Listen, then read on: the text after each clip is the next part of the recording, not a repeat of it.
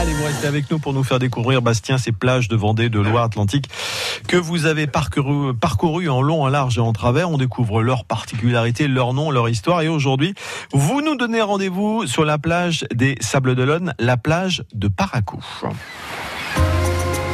Gourbeil en osier, tal de l'algue et bassin en pierre, cours express de pêche à pied.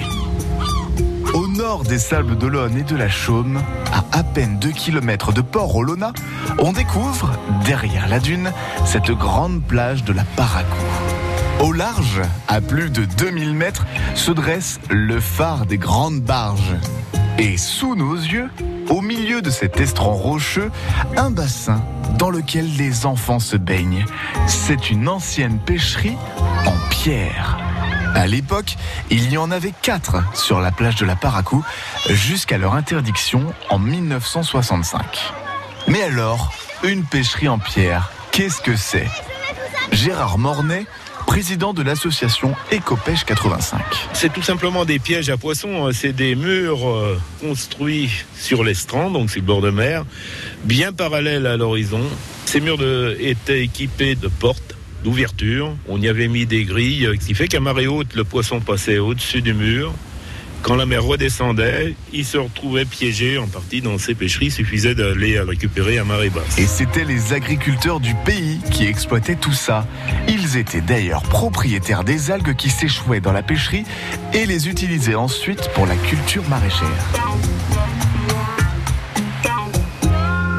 Petite leçon sur les algues avec Gérard Mornay. Vous savez que les algues sont fixées par un crampon au rocher. C'est des végétaux qui, sont particuliers, qui n'ont pas de fleurs, ni de racines, ni, de branches.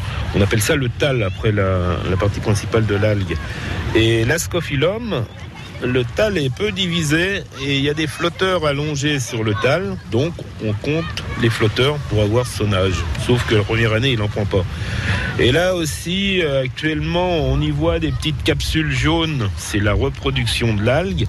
Et puis, ce qu'on trouve dessus, c'est des petits pompons de, de Polysyphonia. C'est une algue rouge qui vit en symbiose dessus.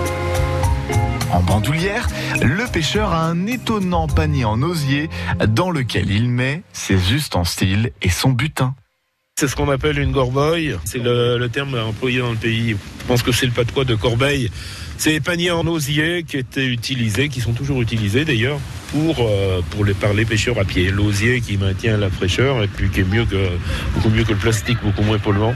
Et on trouve de moins en moins de personnes qui arrivent à en fabriquer maintenant des ça. Donc moi, c'est un peu. Suis toujours avec ça, c'est un peu mon sac à main.